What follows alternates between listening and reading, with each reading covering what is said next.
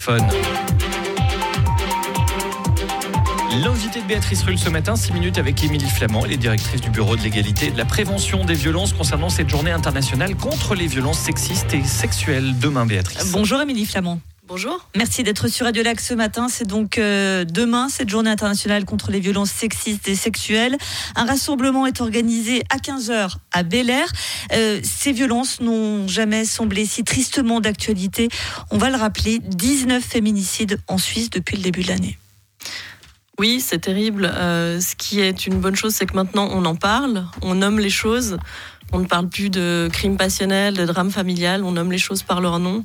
Et, et on rappelle qu'un féminicide, ça n'est pas un fait divers, c'est un vrai fait de société parce que ça s'inscrit euh, dans une logique, un cadre global de violences sexistes et sexuelles euh, qui sont faites aux femmes. Féminicide ne veut pas dire crime passionnel, comme parfois c'était employé. Il y a également des changements du côté de la loi avec l'état de sidération qui est désormais reconnu. Ça aussi, c'est un vrai changement.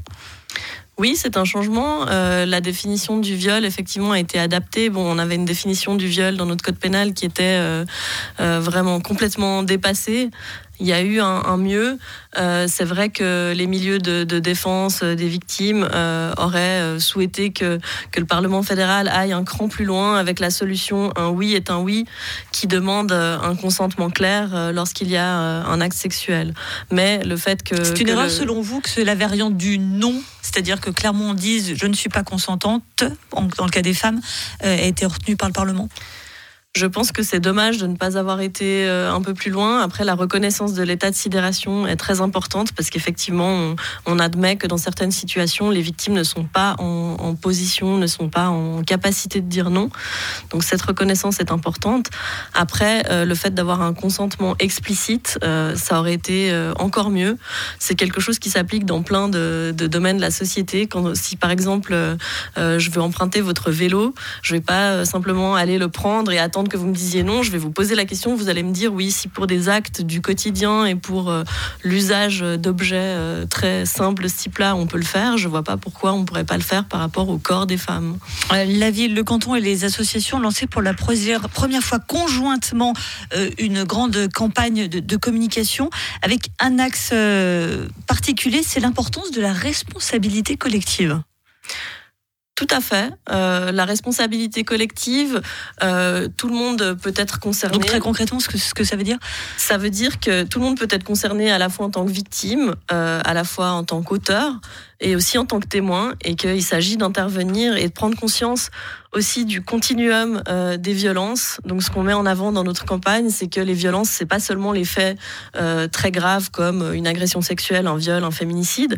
Ça commence avec des remarques déplacées, le harcèlement, etc. Tout ça, ça s'inscrit dans la même logique, et que si on laisse passer euh, les formes les plus banalisées, les plus apparemment anodines de violence, eh bien, ça ouvre la porte aux, aux violences plus graves.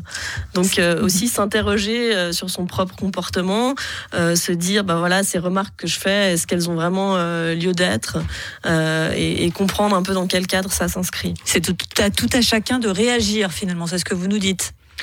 Oui, tout à fait. Enfin, on peut être euh, confronté dans la rue à, des scènes parfois euh, désagréables. On voit que quelqu'un, euh, une femme, se fait harceler. Ben, on peut très bien intervenir. On peut, alors soit on n'est pas toujours capable de prendre à partie l'auteur, et puis il faut pas se mettre en danger non plus si c'est une personne qui a l'air d'être dans un comportement très agressif. Mais si on voit une femme qui se fait importuner, on peut très bien aller vers elle et lui dire, enfin faire semblant de la connaître. Salut, comment ça va? Viens, je t'emmène et voilà, et puis, et puis la, sortir de. En tout cas, ne plus fermer les yeux et ne plus considérer comme normal ces, ces micro-agressions euh, qu'on rencontre au quotidien. 789, c'est le nombre de réquisitions de la police genevoise l'année dernière. Cela semble énorme, 789. Pour les violences domestiques, euh, oui, en effet. Ben, c'est colossal quand même. C'est le nombre le plus élevé depuis. Ah, j'ai envie de dire, est-ce que c'est une bonne nouvelle ou pas? C'est-à-dire que ça veut dire qu'il y a plus d'actions euh, ou bien que c'est une révélation d'un phénomène à, grande échelle?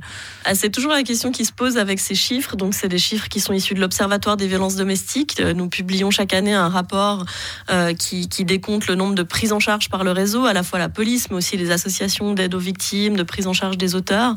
Et quand les chiffres fluctuent, ben, on a toujours un peu de peine à les interpréter. On peut effectivement se dire, euh, euh quand les, chiffres sont plus élevés, euh, ah bah alors mon Dieu, ça veut dire qu'il y a plus de violence. Mais on peut aussi se dire, bah, il y a plus de personnes qui qui font appel à la police, qui osent dénoncer, que ce soit les victimes elles-mêmes ou des témoins, des voisins.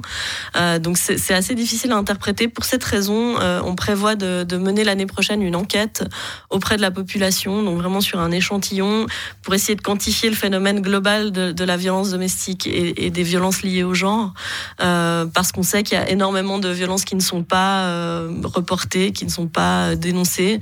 Euh, on peut prendre l'image de l'iceberg, finalement, ces, interventions de police et ces prises en charge par le réseau, c'est le sommet de l'iceberg, mais on n'a pas vraiment d'image de, la taille de, la part immergée, et c'est ce qu'on aimerait essayer de pouvoir estimer grâce à cette enquête. D'un mot, est-ce que finalement un changement de natalité ne passe pas par le volet éducatif, c'est-à-dire dans les écoles?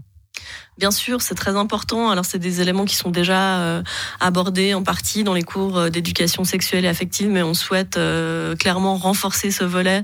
C'est dès le plus jeune âge que se forment les représentations, les stéréotypes liés au genre, qui ensuite vont influencer les enfants et, et, plus tard les adultes tout au long de leur vie. Donc il est très important de pouvoir agir sur l'éducation, en effet. Merci beaucoup, Émilie Flamand, directrice du Bureau de l'égalité et de prévention des violences, avec donc demain la journée internationale contre les violences sexistes et sexuelles et ce rassemblement à 15h à Bel Air. Merci d'avoir été sur Radiolac ce matin. Merci à vous. Et une interview retrouvée en intégralité en podcast sur radiolac.com.